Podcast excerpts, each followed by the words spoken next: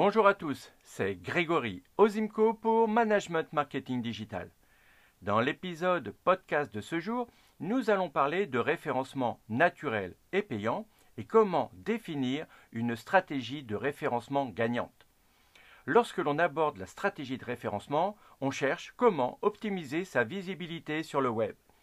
Il existe deux sortes de référencement, le naturel ou organique, par soi-même, grâce à la qualité des contenus, le choix des mots-clés, la thématique, la ligne éditoriale, les backlinks.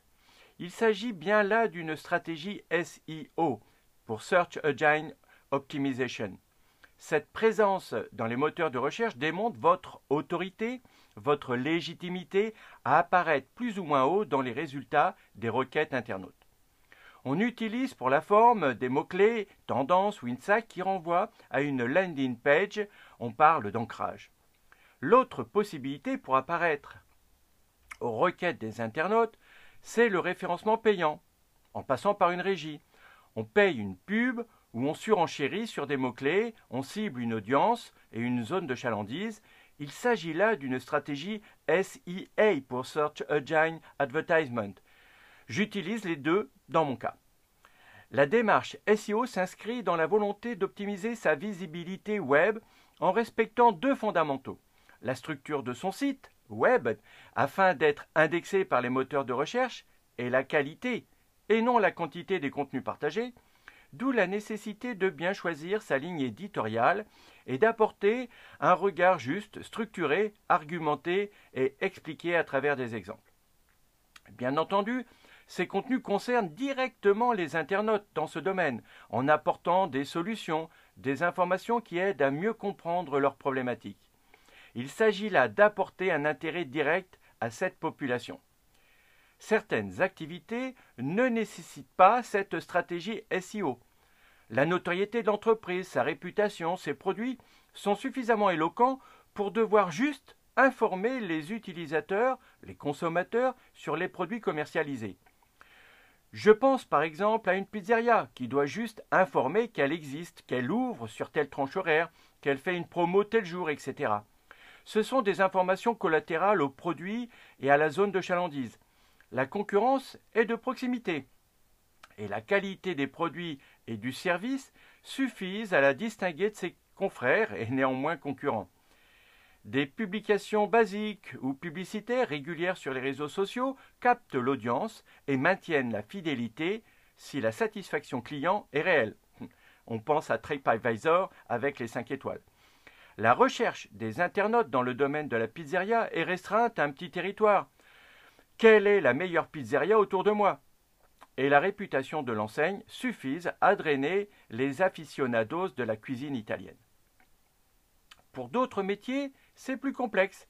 La zone de chalandise est très étendue et démultiplie la concurrence directe et indirecte.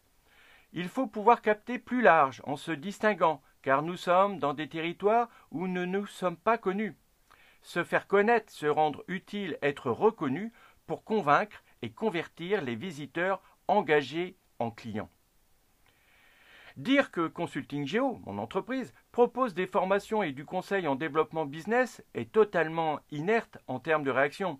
Cette communication, c'est de l'outbound, qui consiste à dire ce que je propose, Aujourd'hui, notre communication est principalement orientée vers les attentes clients. Nous sommes donc dans un autre format. Nous diffusons euh, des informations simples, utiles, pratiques, en texte, images, vidéos, infographies, podcasts, sur des problématiques clients clairement identifiées pour susciter l'intérêt de l'audience. Cette technique, à l'inverse de l'outbound, c'est l'inbound marketing. Parce que vous êtes sincère dans votre démarche centrée client, que vous avez un intérêt direct vers lui. Alors, un climat de confiance et une relation justifiée se nouent, et la remontée des internautes vers le site web et sa page d'accueil, la landing page, se fera naturellement.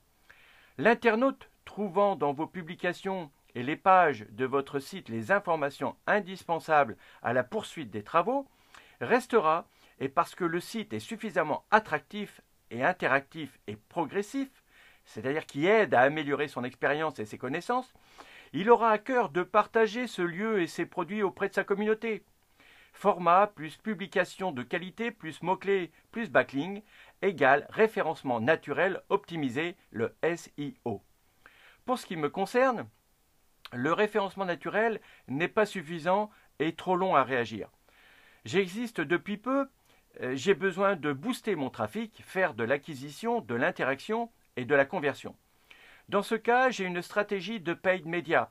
Je fais du Facebook Ads euh, ou Google Ads sur une zone de chalandise précise pour une audience spécifique sur une période déterminée avec un budget adapté.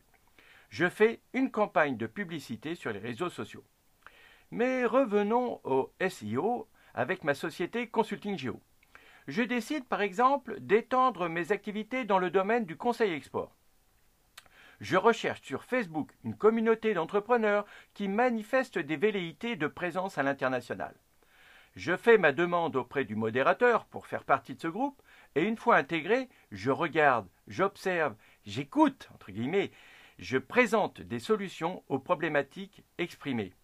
Voilà, on mettra tout cela en pratique lors de notre prochaine formation e-marketing. Au revoir et à bientôt